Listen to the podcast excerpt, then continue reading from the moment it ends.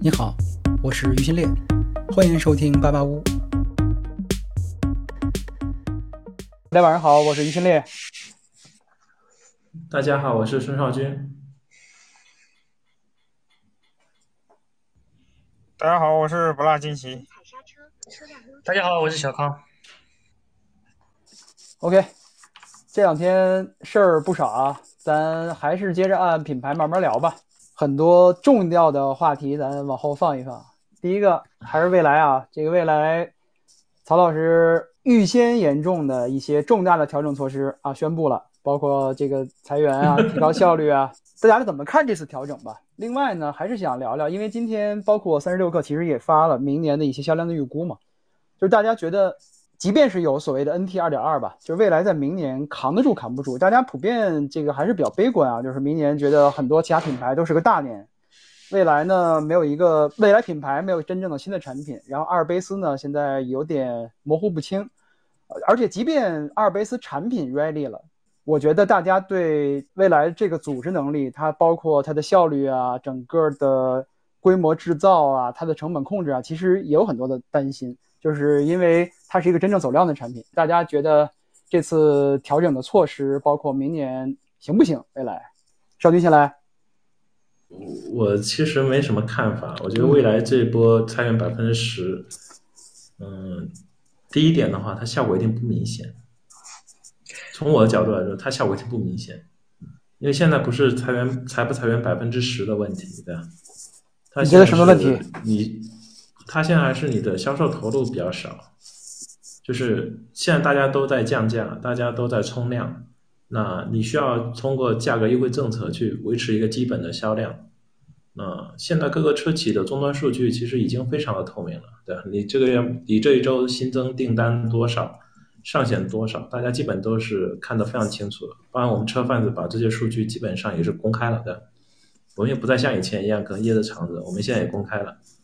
那最明显的感受就是，必须冲，就不管你想不想，你都必须往前冲。那个给销售政策，然后去支持终端。啊，所以现在在我眼里的话，裁员可能只是第一步吧。怎么去刺激终端消费，把整个销量维持住，那甚至尽快的回归到两万甚至两万以上，才是最重要的事情。哦，你说一个裁员完之后，整个品牌就直接全面向上，我不信的。我觉得还是要等它真正意义上的政策才能确定。明年呢？明年你有什么大概的看法吗？我对明年现在主要还在头部的，我觉得明年都会会的不错。因为是这样子的，因为到了年底的话，现在能明显感受到，包含 BBA。所有的传统经销商体制的品牌都预见了整体进店量跟订单量的暴跌。其实，在这个十一、十十一月份开始，我们都发现都在明显下滑。那今天我也跟相关的朋友，还有跟门店的朋友都聊了一下。啊，有当然有很多逻辑了，对？包含说，呃，经销商已经亏的一年了，对吧？你需要给我给我一个新产品，我才能有信心去卖。但是我们心里都很清楚，现在的合资已经给不出新产品了。那其次的话，就是你一直亏损，你至少要补贴吧。现在来看的话，这些传统品牌可能我在中国是来挣钱的，对吧？我又不是来伺候你们的，对吧？这导致说这些双方的博弈其实没那么轻松。那现在明显能感受到这种渠道的大逃亡这种趋势啊，已经慢慢的有点展现出来了。那明年新的渗透率，我们认为会更快的，会更快。那这个时候，只要在今年还在头部的，我们都相信。还是比较有机会的。那这个时候只是看你自己的销售政策，还有你自己的渠道是不是能抓住这些用户。那今年的话，我觉得就是回到未来这个事儿，就是未来在我眼里，第一个现在还是缺少政策，第二个渠道目前的扩张在我眼里并不是没有意义的，就是你只要政策给到位了，其实目前的资源是足够，渠道资源是足够大的，所以我还是谨慎看好吧。我觉得他们政策政策给的太慢了，明年可能需要把整个政策的节奏要调高，其他没什么太大问题，因为产品渠道还有团队，它相比很多新势力已经很强了。明白。来，小康。等一下，没有曹老师吗？那就我来吧。呃，我相信我，我相信我说完，就会把曹老师截胡，就是，但我也我也有点担心这种比较核心的未来粉丝来冲你是吗？来冲我，但我觉得还是要真诚一点说，对吧？就是我看完这个百分之十的实际感受，包括发现没有比较大的像管理层这个级别的。这个话其实是说起来确实有风险啊，就是你稍微一说就会有一种教兵哥做 CEO 的感觉。我确实没有这这个资格，但是我只是说一个路人的观感，我觉得这个力度不太够。因为然后呢，因为我我跟未来跟的比较久吧，我觉得很容易引起一些不好的联想。就是一九年的时候，我相信于老师应该有印象，嗯。其实未来三月份裁完员以后，八月份又裁了一次，就我我很容易会有这样的联想，就是可能比较温和这种感觉，但我我不知道会不会接下来有新的。但是现在其实很明显，有一个比较简单的指标就是销量，或者是新增订单，看起来好像不是不是很好，对。然后我跟邵军有一个类似的感受是。发了发完全员信之后，因为我们不知道内部是什么样的，是不是已经非常紧张，或者是每天节奏明显的变得加快了。但是外部其实没有什么很强的感知啊，就好像发信前和发信后没有太大的区别，对，这种感觉。你的车型产品力呢？就是包括明年，大家普遍认为竞争会很激烈嘛？未来明未来品牌明年没有新车，你觉得扛得住吗？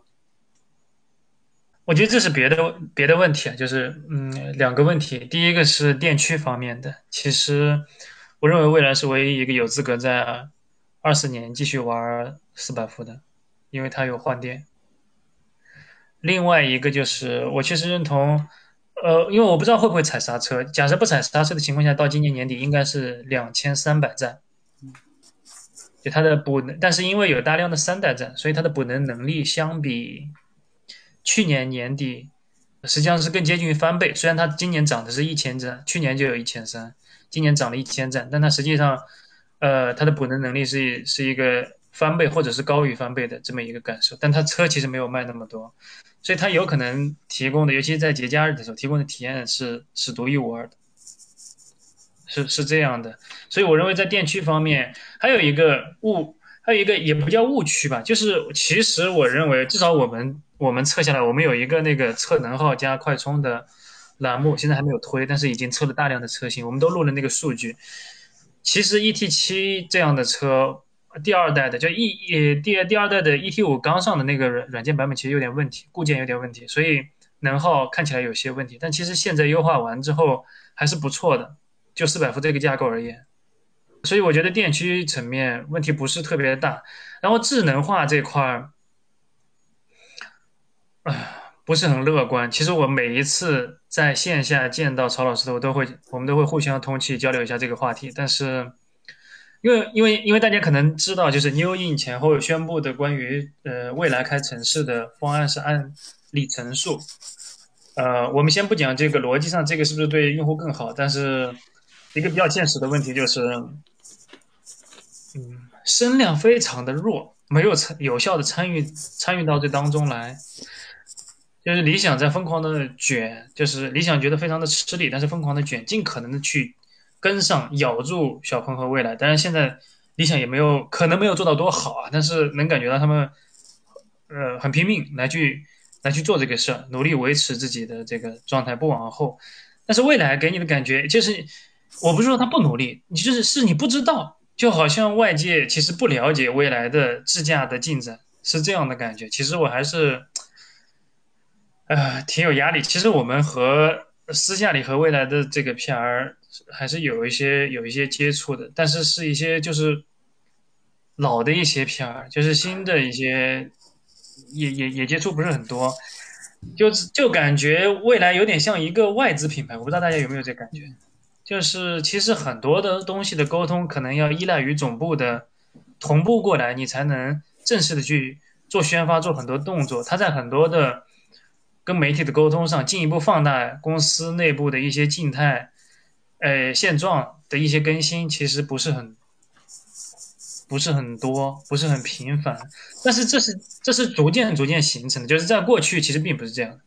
过去我相信就是不管曹老师也好，或者是对，就是很多媒体肯定都是有这个媒介来去主动沟通的。现在好像是没有了，是我我我是这个感觉，我我没有我没有指责未来 PR 的意思，我只是觉得这个风格变了。对，曹老师，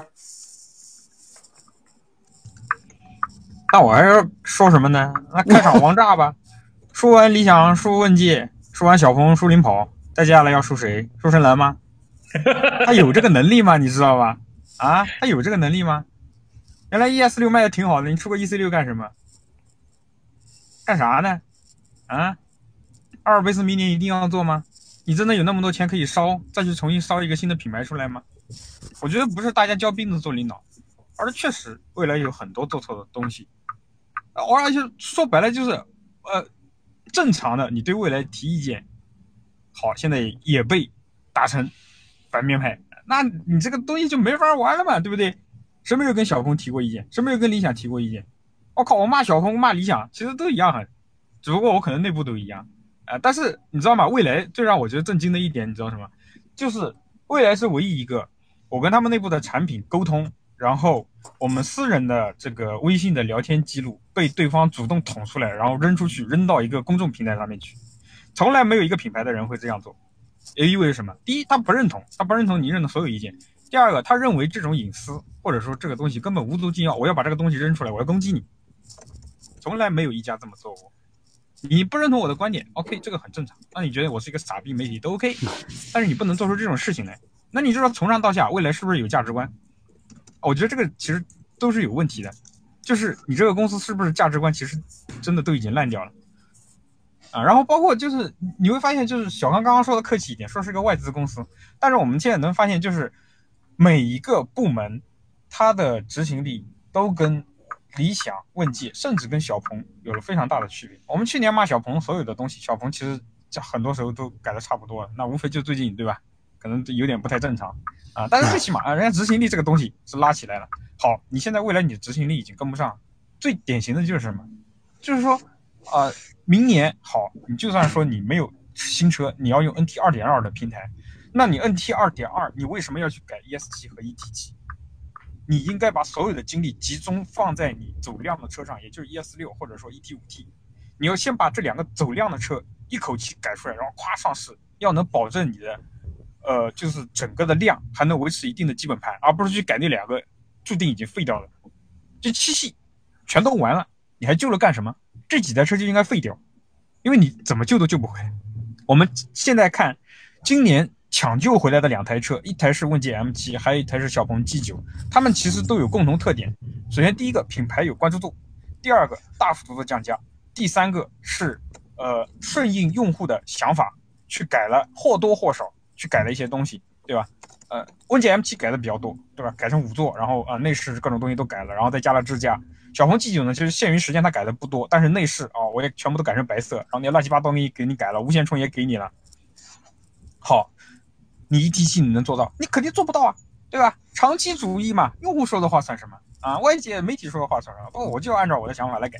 那你 NT 二点二你能改什么？呃，加交流口吗？啊，也许这算是一个不错的改进。那你要怎么样？所以，我我说的那个微博，其实我一直反复在讲，你不要搞阿尔卑斯了，你就把阿尔卑斯那个车拿过来自己卖，你就放放在你尼奥的主品牌下面。你现在没有任何资格再去做一个子品牌，无论是钱、品牌的流量、你现在的产品力，还是你现在的销量，又或者用户对你的认同、市场竞争的态势，未来没有任何资格再去做一个子品牌。这是我的观点。我的前台，明白。我觉得现在未来，呃，我看到的它现状吧，它刚刚才这个大家说的很多问题都是实实在在的问题。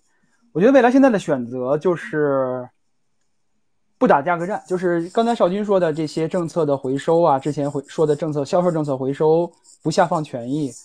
我觉得他是做出了一个这样的选择啊，就是不打价格战，就相信自己的这种产品力、补能网络和品牌定位这样的组合。然后呢，他就花更多的资源去下沉以及扩张他的销售网络，希望靠这样的一个方式来获得销量增长，或者说保持它的销量吧。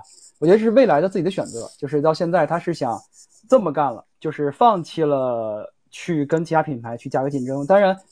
呃，这么做能不能有效果，对不对？另说。我反正现在我看到的未来的做法是不，至少不再摇摆了吧。当然这很难，他还有很多工作要做。就刚才其实刚才谈到对外沟通啊等等很多背后的问题，就是首先它很多的产品和服务解释成本很高，呃，但是对外界其实认知不到，就是所以大家会觉得它不值，这产品价格又很高，呃，只有你降价，他才觉得你值。我觉得这是一个。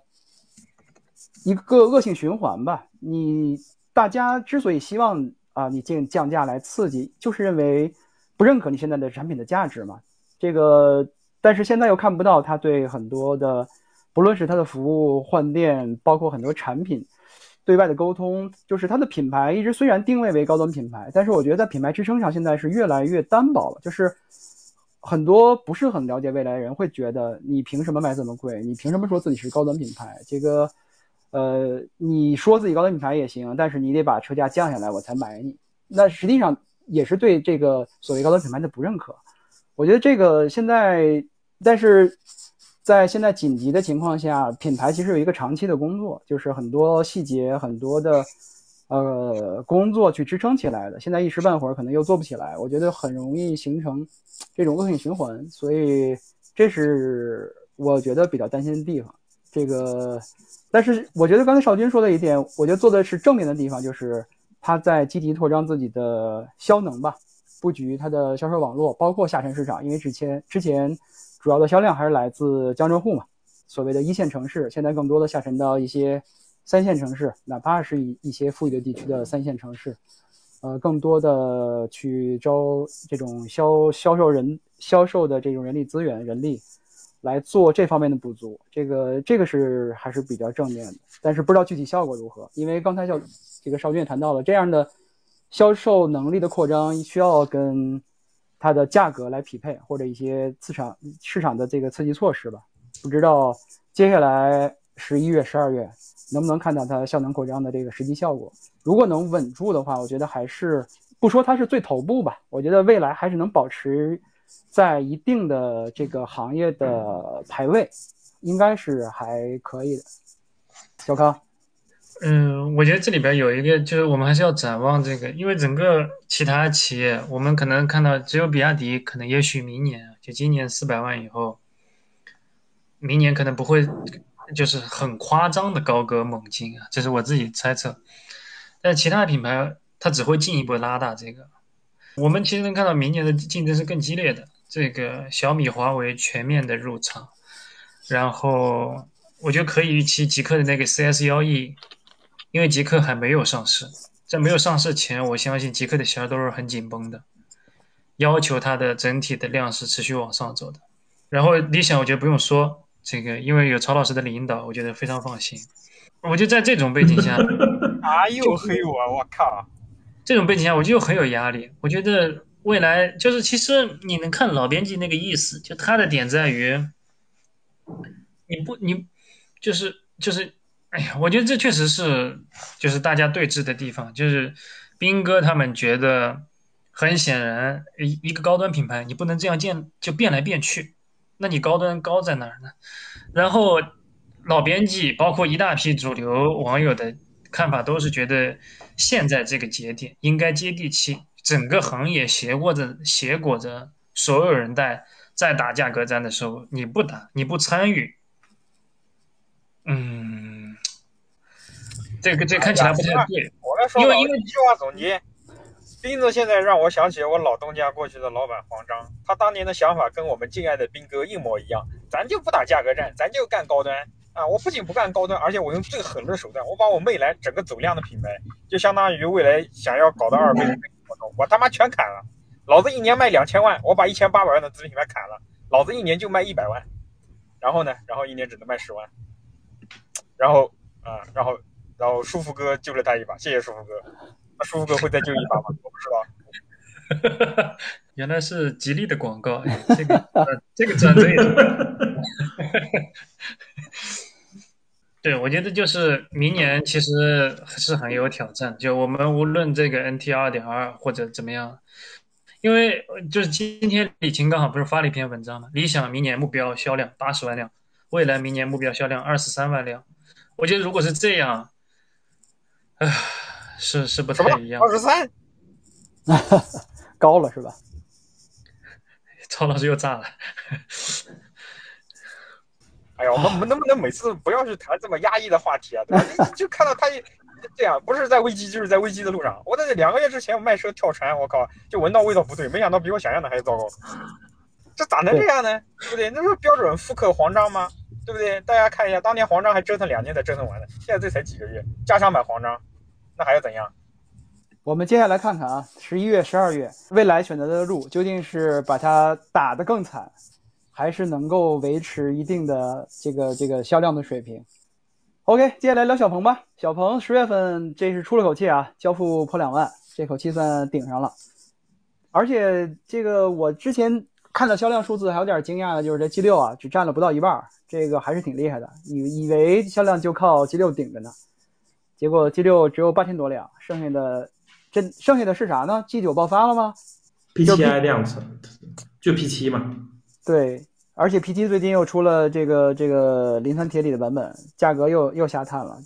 这个年不出溜的，大家目光都集中在 SUV 上，没想到轿车销量又上来了，确实还是有点出乎意料的。另外还有一个就是，曹老师和小康也参加了幺零二四啊，谈了很多支架方面，包括降本啊，包括出海这方面，到时候大家也可以聊一聊支架方面怎么降本，包括为什么要去欧洲市场。然后还有就是叉九啊，这个 X 九这个 MPV，最近 MPV 这话题太火了。今天应该小鹏也出了一张图吧，也蹭了下热度。再就是小鹏和华为的硬刚，这个大家觉得要不要刚，应不应该刚，或者怎么刚？这是关心小鹏的一些问题，咱们随便聊。赵军先来。难道不是聊今天晚上那个支架的吗？嗯，好吧，嗯我我简单说一下吧，就是回到最本质的问题在于，目前整个市场啊，呃，对于小鹏来说其实是个好事儿，就从趋势来说是个好事儿，因为现在用户对智驾接受度其实在加快，大部分用户现在是心内心是很可以接受智驾的。所以今天晚上发生的事儿，我觉得影响其实挺大。我我我还是结合今天晚上来说吧，对吧？嗯，那影响一定是挺大的，因为你在这种最关键时刻产生任何的负面的认知都会被扩散，这没办法的。那其次的话就是，我觉得从现在小鹏来说，至少有一点是好的，就是它几个产品力都还行。它现在的小鹏 G 六跟小鹏 G 九，它性价比啊，还有它的配置啊，基本都拉满了。那这就导致了一个结果，就是说，用户不管怎么样，至少会先去看一下，对吧？因为同级别现在的问界的核心点其实是车型太少了，就不管我看很多小鹏跟华为客销售或者是车迷车主都在那边闹，对吧？天天那边吵架，但实际上今天这个事儿，我们回到我从销售端来看啊，双方并不是直接竞品。直接竞品真正要出来，可能要等到智界就明后天的智界 S 七上来的时候，才算真正意义上的竞品。那事实上，现在的 G 六还有 G 九还不算竞品啊，所以现在更多的是大家路线，就我们八月份当时做那个，我们当时讲过小鹏嘛，对吧？就是大家只是在技术路线上是一致的，都是走技术标签。那这时候一定是双方都会非常强烈的冲突，但是在整个市场端来说还没有。所以在我眼里的话，还是可以继续，这优势的话还是能够继续的，啊、但是尽量少犯错呀。我现在给我感受是尽量少犯错，尤其是 我觉得现在老板尽量不要出来说话，什么车企老板都不要出来说话。我觉得很多时候出来说话会干一个，就你没跟大家沟通，然后你出来说很多话，可能自己都把握不住。反正我说话比较直啊，我基本就这样。那其实小鹏现在销量目标来看的话，完全没什么问题。而且今年年底他们也在抄底经销商，啊，因为大量经销商会选择退网或者是换新能源品牌。我看今年年底很多经销商集团跟新势力谈判的过程中，几乎是绝对弱势的，这基本是跟跪着要饭是差不多的，对吧？这时候是能够收编大量的有资源、有优势的很多经销商可以拉到体系里面的，所以不得不佩服啊，那个王凤英这帮人抓的时间点很准，而且从目前来说，几个产品也拉到正轨了。我觉得现在重点就不要犯错，不要犯错，犯点错很麻烦的，基本是这样子。嗯，小鹏对，就今天晚上这个事儿，哎呀，我觉得这个。哎呀，这个确实太被动了。就我给大家，我给大家直给不了解的直播一下这个结果吧。就静态假假车是懂车懂车帝做的一个 AEB 的测试，静态静态假车，问界 M 五和阿维塔是八十，就八十可以刹停，然后特斯拉 Model 三是七十八可以刹停，八十会微微撞一下。我觉得这个拿捏也拿捏的非常妙啊！就是为什么 这个太妙了。然后腾势 N 七十六十、极客 X 和小鹏 G 六、G 九应该是四十吧，我理解。然后，然后还有电动摩托的这个测试，这个问界 M 五是六十，小鹏 G 六是三十。啊，这这这怎么说呢？就。懂车帝这个测试里面肯定肯定不如这两天，其实小鹏也在做一些努力，做一些质证，但是也比较苍白，我感觉效果。就他们在发那个 EuroCap 里面的这个主动安全的测试，他们拿了一个高分，但看起来也没有人关心。那网友还是对这种懂车帝的测试有非常高的这个认可度，然后。然后我我我其实比较想说那个，就 P 七能起来，我觉得跟 G 六还是，就我们回头越越看，甚至于很多新车的定价，大家都会时不时的以 G 六来举例，就回头看 G 六这种当时被认为是冲锋式的定价，还是有非常重要的效果。因为今天就是 P 七也开始起量的话，它证明就它到店就进店量多了以后，它可以带起来整体的。量，我觉得这个要比 G 六本身卖的好，意义更大。对，呃，然后智驾的话，今天贺磊发了一个，贺磊，贺磊发了一个，就我我其实一直以来态度是，哎，这个话题实在太敏感了，说起来非常有压力。我一直以来态度是，就 A B 确实非常复杂，至少从我们来说，我包括内心频道。我觉得我们没有能力做 A B 的横屏啊，基本上这样。懂车帝或者汽车之家或者是一车，也许是有能力的，因为他们的整个的体量规格，他们能有专业的场地、专业的人员、专业的这个假人，包括这些东西是可以测的。然后今天贺磊说了一个，就是说，AEB 不是单纯的追求刹停速度，这个数字不是越大越好。呃，这个也确实是，就有有有有些时候它是。他他追求的是，就 A B 的宗旨，有些时候是追求轻撞嘛，就减减轻伤害，但是不是完全刹停嘛？因为完全刹停也要考虑后车嘛。对，尤其在高速上，会有一些这种比较复杂的问题。但是，呃，总体来说，我其实比较愿意讨论智驾，不太愿意完全关垂垂直在 A E B 里面，就是因为这些东西非常复杂。对，智驾。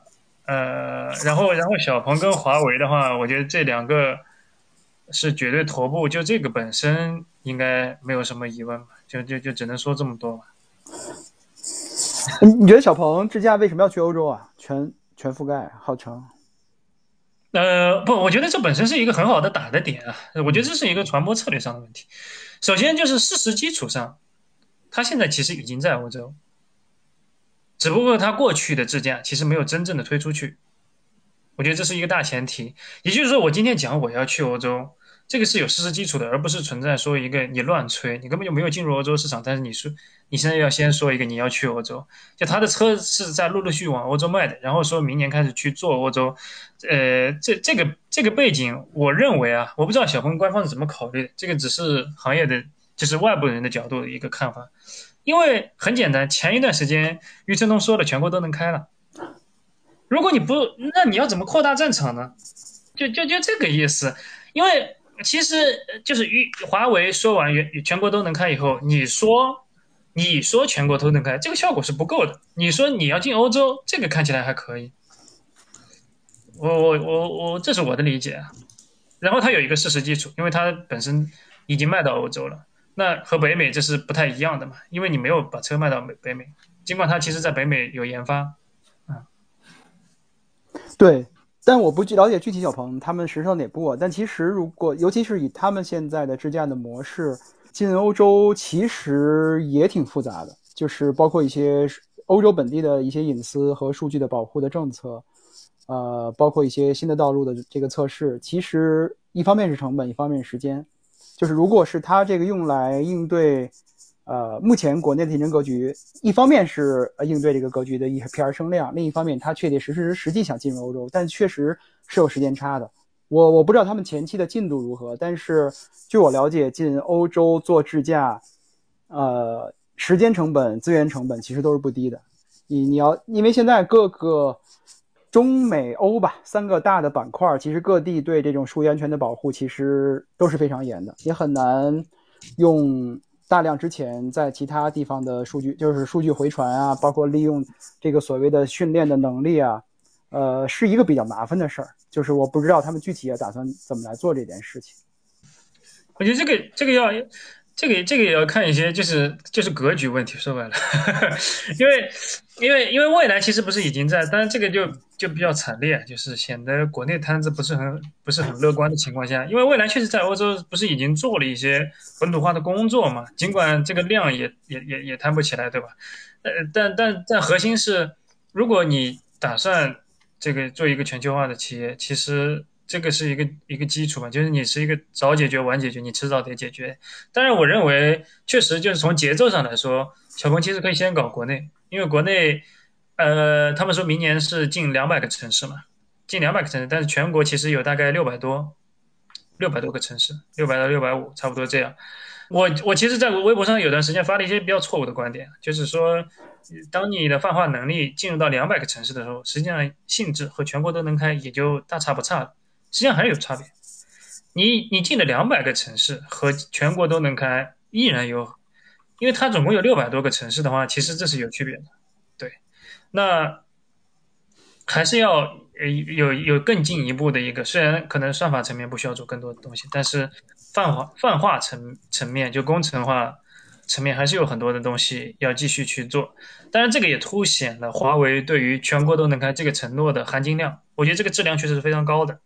尤其是呃，我们看之前的话，大概是十一月左右的时候推了这个高速的 ADS 二点零的全国都能开无图的，呃，然后两个月内就是全国的城市 ADS 都能开，我觉得这个非常非常厉害，这个能力基本上是全国所有的车企都绝对不可能接近的。嗯，当然我也比较期待，就是说年底这个 ADS 全国城市都能开，因为因为因为这个其实也很难。很难，就是叫什么，就是，呃，很难有水分，因为很明很显然，就是在就是在那之后，再过个差不多不到一个月，还是一个月内，马上就是那个春节嘛，然后问界又有大量的增程的车，所以每一个用户都能有切实的这个呃体验，我还是非常期待这个 ADS ADS 二点零的全国都能开的年底的这个，嗯。这就就是这这这这基本上是我最后的期待，因为我们也看到有一些，比如说跳，呃，就是有 flag，但是就是最后实际落地的时候不是很如意嘛。OK，曹老师，小鹏。嗯，首先第一个，我跟小范有个观点一致，就是 A B 这个东西的话，呃，它太专业了，我我我都不知道我们有没有能力去，就是说去做这样的测试。然后这个具体的分析，也要看就是懂车帝明天。呃，他能怎么？他他这个成绩啊出来到底怎么样？呃，然后具体的这个技术这个东西啊，我靠，等明天那个分析出来再说吧。我现在还在走路，但是我觉得有一点，小鹏这次整个公关跟营销，很明显是出了比较大的问题的。因为首先我们去看看何小鹏说的那个话，从我们事后复盘来看，因为我本身做过公关，这一看就明白，就是老板说这个话的时候，并没有跟底下的人通过气，那他想说好这个事情就说了。但是我说实话，我们抛开立场来谈，就是我们带到小鹏的整个的营销这个层面来看，你不应该这样子。如果说你就是要跟华为要干这一炮，好，那本质上来讲就是老板开炮是第一步。像以前手机品牌跟华为都是这么干仗的，老板开炮第一步，好，我后面我至少要准备五个后手，视频、图片、文字素材，各种呃预先测试好的数据，对吧？包括这这一大堆乱七八糟的素材，然后我要找相应的媒体，要全部做沟通，对不对？我要准备好炮弹啊，武装我的媒体，然后好上去跟他们就直接就干起来，有吗？没有。我们现在能看到的只有何小鹏说的两句话，然后剩下所有的东西都是媒体在吃瓜。然后我们现在看到今天华为重拳出击，然后今天一堆其他车企的这个呃，不管是负责人也好，还有品牌的这个负责人也好，都来在我这儿吃瓜，问我什么看法。我说我还能什么看法？这舆论打成这个样子，我还能说什么？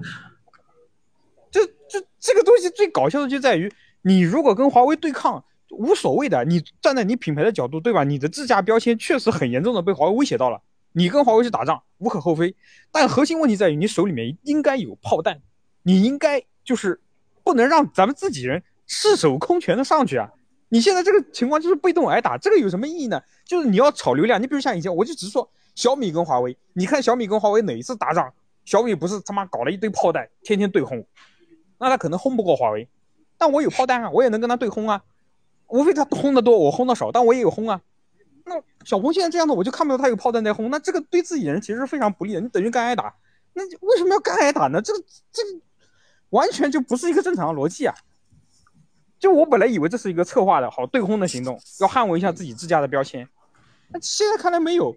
我看着我都着急，你要不然一开始你就跟理想一样，直接避免冲突和摩擦，对不对？你就意识到，好，华为这个不是咱们现阶段这新势力这几个品牌能碰的。如果你要碰，那么你应该做比华为更长的预案。结果现在情况是什么？两三天过去，华为做了一大堆预案。华为现在，我我按照我对华为的估计，它现在的整个的营销策划至少应该做到半个月以后去了。你能扛得住华为半个月的轰炸吗？有谁能扛得住华为半个月的轰炸？手机行业都没有，就啊，我我说实话，这个这个是我我作为一个公关的角度，我觉得不能理解的。就是你要干，你就对，咱们就对着干，干到底啊！哪怕说所有人都在骂你，那比如像小米，当然可以干啊。你像雷总，雷总一上，哇靠，一堆高管，然后呃，下面的各发动的各种媒体，包括米粉，他至少他有一个立体火力网，不至于让自己人在那干挨打呀。哎，所以我说汽车品牌真的。哎，怎么说呢？嗯，大家看看吧，这个，哎，自己内部讨论一下。还 有少军，我我我补一句，少军刚刚说那个，就是说，老板老板少说话。其实其实其实校长这两天也在发这个意见，这个确实是大家所有人的心愿。但是但这个点就是，其实每一个公关，就每一家的公关，最大的雷都是老板。老板经常说一些，对吧，斌哥？算了，不说了，不说其他家。但是，对，但是，但是这个点就在于什么？我我觉得这里边有一个失衡的是，公关说完，就是老板说完以后到发出来，这中间不设防，我觉得这个是也是有有有风险的。我觉得这个后面可能是一个教训。对，我很认同曹大刚说那一点，就是要打就好好打。就不要放个嘴炮，然后就没有任何准备就完了，就是图个图个一时的情绪的输出，而是要真正的打，就是做好体系化的工作，要不然就别打，就忍着。我我说一个直白的点啊，第一点，真的所有的车企要想清楚一个点，就是你的营销到底是做给谁看的，所有的营销做给谁看的？今天晚上我就懂车帝这个事儿最麻烦的点在哪？他在抖音上传播度太高了。就所有的受众都能看见这个东西，那我都不敢想象，按照华为那么强大的一个民众的基础，尤其他的自来粉，这个消息会传播成什么样子，我都不敢想象的。所以核心的点就在这里，就是你本身没有像华为那么强大的群众基础，同时你又没有认真去做你的各个片区的实际服务体验的感受，那你直接就老板就上来就跟跟人家硬刚，就跟刚才曹老师说的没没弹药。那小鹏现在的问题就在于说，我觉得现在不管小鹏吧还是蔚来，给我感受的什么，力度还是太低了。那天我在说车贩，我说车贩子为什么进入这个行业，感觉好像竞争烈度比我们想象中还要低啊。就我本来以为新能源汽车应该是更卷的，很多人说车贩子天天不睡觉的要天天干活，但我觉得现在即使我们这样子，我觉得市场还是不够卷。我觉得好像小鹏、蔚来、理想还是比较轻松啊。当然，我今天直播间很多魏小李的朋友的，但我觉得你们还是太轻松了呀。因为我看到华为之后，我再看到，就看到华为，然后再看到很多车企在做架构改改革的时候，我就觉得还是不够卷呀。就不够卷，就导致说你的肌肉还是不够结实，对啊，不不抗揍。然后等到华为进来之后，你一下就被打进了一个，就就类似于你你以为他进来跟你是一个水平，你说来吧，打我一拳试试，人家一拳打下去，你直接就在那边已经开始喘，已经开始在那个云气了，那说明你还是不够卷呀。那我其实有点期待小米的，底下评论说对了，小米进来，我觉得这帮人会不会把市场带得更卷一点？我觉得市场还是不够卷。车评人不够卷，车企也不够卷，就导致说大家其实不抗揍。我觉得大家还是得更抗揍一点。OK，曹老师，对，就我我们从就是本前手机行业的公关给大家分析一下，正常手机行业的公关战其实会比这个要更狠一些。因为目前来看啊，你看华为本身，呃，就我跟一些朋友了解的记录，他们其实花了一些时间来想，要不要就是跟小鹏来干起来，因为这个会给小鹏带来流量嘛。但是最终想了，就是还是干了。那 OK，我们现在来看一下华为在几个方面是有就是这种进攻性行为的。首先，它的官方的公众号，然后微博，呃，微博我不知道有没有啊，啊，微博好像，呃，微博也有一些进攻动作。然后呢，接下来就是发动第三方的媒体，然后你比如说像这个，呃，懂车帝啊，然后包括其他一些平台，然后基本上是全平台出击，对吧？华为的花粉，然后它传统的跟它比较好的一些媒体，啊，就是我说实话，我其实我已经释放了很多次信号了，我已经发了两三次微博，我说不要跟华为起这个摩擦，因为没有任何好处，啊，那 OK，嗯、不听，嗯、这个没有任何办法。啊，然后呢，我们接下来可以预想到的是，接下来就是会像少军说的那样，一方面是大量的媒体会去吃瓜，好，那么你小鹏的公关能不能控制？就是说，呃，首先偏向于小鹏的媒体，然后再接下来是中意的媒体，能不能控制住他们？啊，这个东西其实很重要，你至少你要把握住一部分的阵地，然后再接下来就是能不能，就是扛住花粉和华为比较好的这部分媒体的这个冲击，啊，这个。如果不会，那可以去学一下小米，对吧？或者是学一下 OPPO、vivo，那人家其实都有这样的动作。然后实在不行，我说实话，要不要做一个预案，体面的想一想这个事要怎么去收场？嗯，就硬刚的是，就我觉得各种预案其实都要做一下。那手机行业其实都是这样，那大不了大家两个老板握手言和，那这种情况也是可以的，也 OK 啊，这没有什么问题啊。我不觉得华为会握手言和，我觉得哦，对，那你你起码你自己展示出一个低姿态，哪怕你是作为花粉看，因为现在这这个这个事情其实搞到现在，就是哇，我说实话，就是场面比较难看，因为它是一个单方面的殴打，手手机品牌也没有这种，哎，就单方面的殴打，这这也太惨了，没有没有没有这么打的，而且我再说一遍，就是你越是往后面，华为我觉得他们至少会做一个两周以上、十五天左右的进攻计划出来。他现在手机行业这个东西都回归了，终端这边也卖的非常好，人家什么弹药都有，而且我说实话，这也没有诽谤，也没有怎么样，人家就搞这种测试，就偏偏整这种测试，这你你能怎么样呢？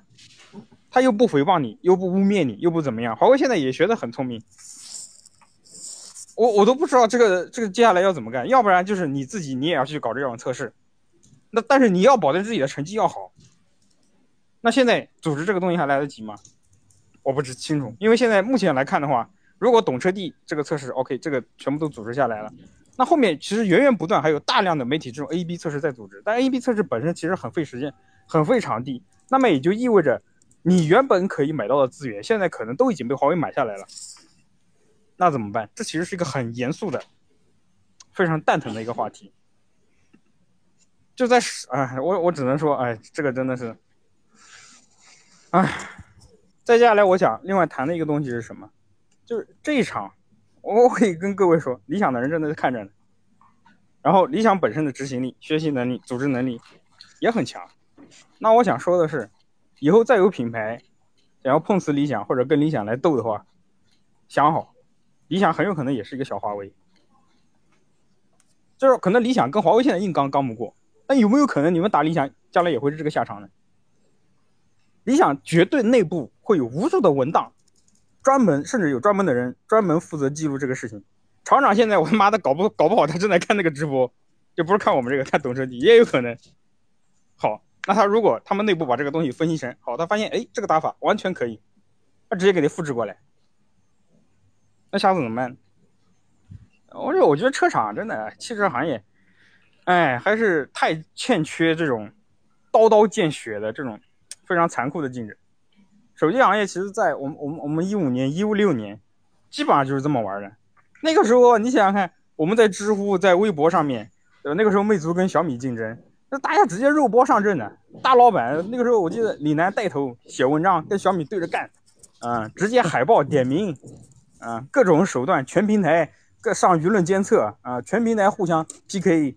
我记得到那个时候，抖音才刚刚起来，我们就开始要投抖音，在抖音上不不停的进攻、扩张阵地，然后做各种防御战，啊，每个平台都有相应的供应商、舆情监控。各方的预案，每一次发布会之前都要做演练。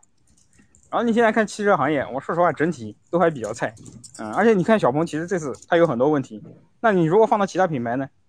那搞不好连这还不如呢。他老板连引引这个话题的能力都没有，嘎一下就死了。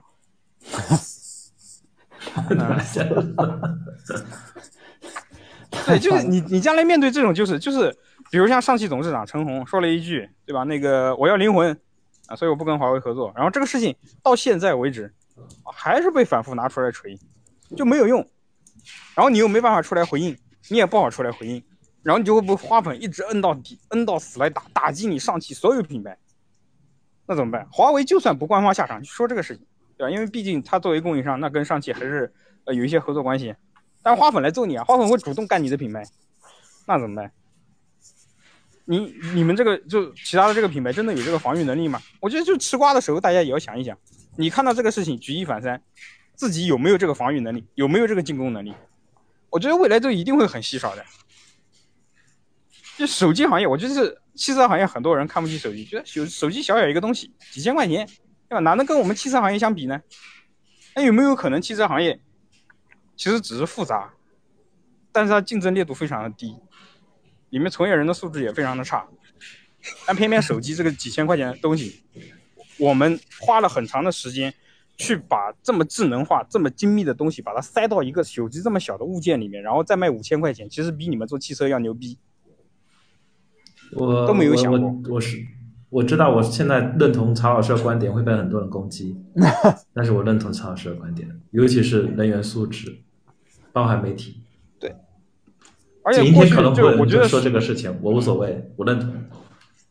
而且手机行业的整个的，就我观察到而言，就是在公共舆论平台的这种攻防战，我觉得仅次于娱乐圈了。嗯，但娱乐圈可能玩的更无脑一些，玩的更饭圈一些。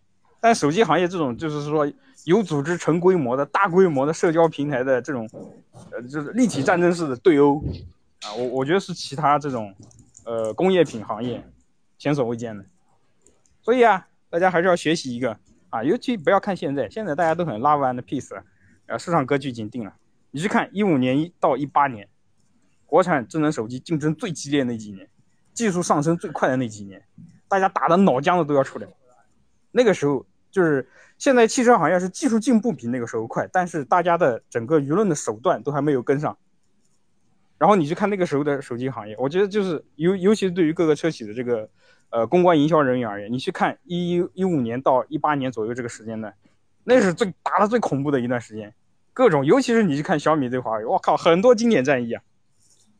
讲完了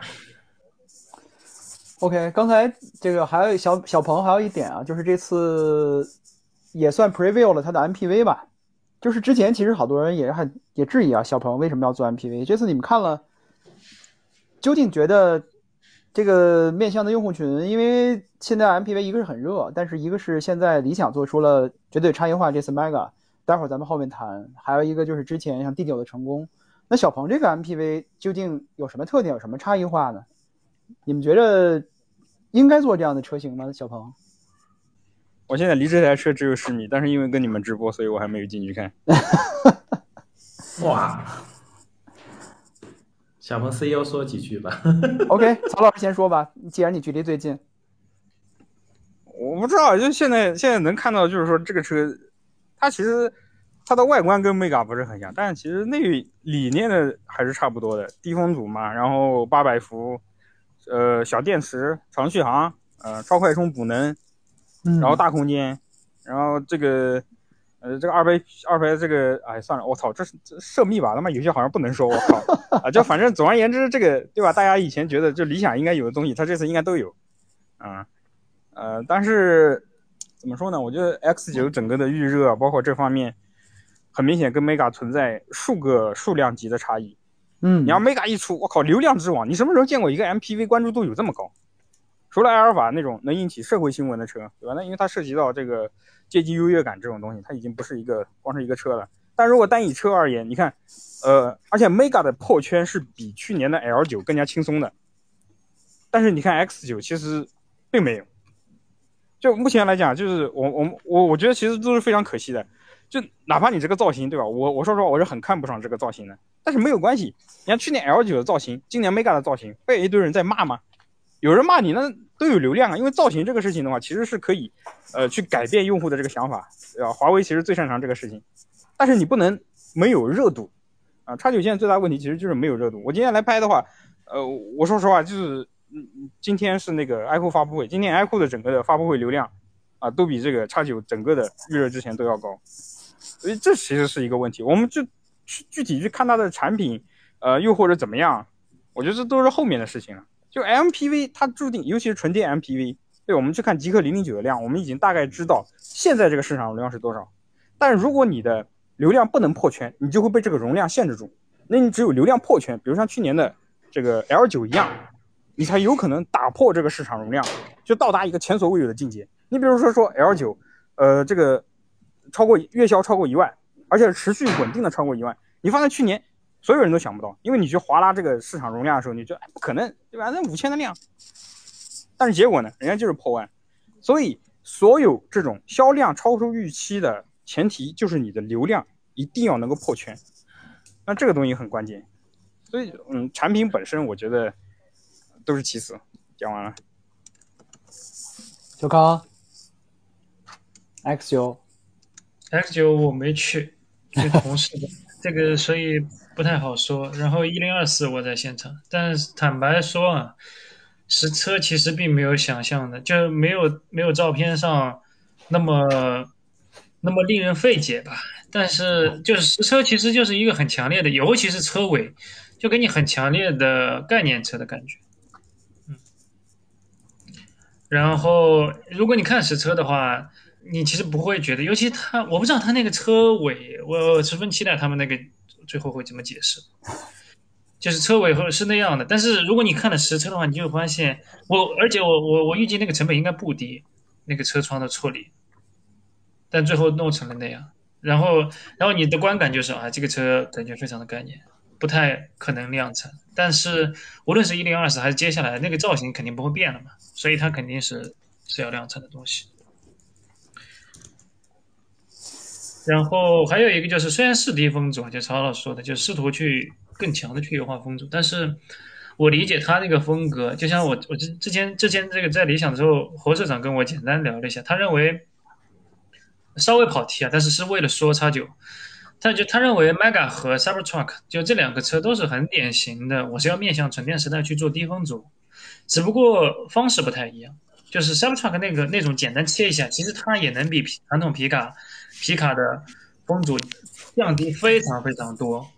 然后 Mega 这个不展开，因为今天已经铺天盖地说了，这个我不说了。但是一个是非常硬朗的线条，一个是非常流线的线条。然后如果你从这个逻辑去看，其实叉九是是 Cybertruck 那一挂的，但是似乎没有没有处理像 Cybertruck 那么那么简单。我觉得，就它它应该可以再简单，就即使是那种赛博设计的话，也可以更简单。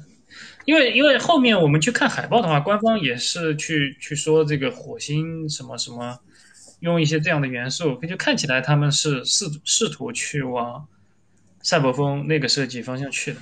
对，那如果是这样的话，其实我觉得还可以做得更简单一些。就是并不是说改变设计风格，就你还是硬朗的线条，但是可以更简单。欢迎大家在小宇宙、苹果 Podcast、喜马拉雅等音频平台搜索“巴巴屋”，有准备的头脑，订阅收听我的播客。本期节目就到这里，再见。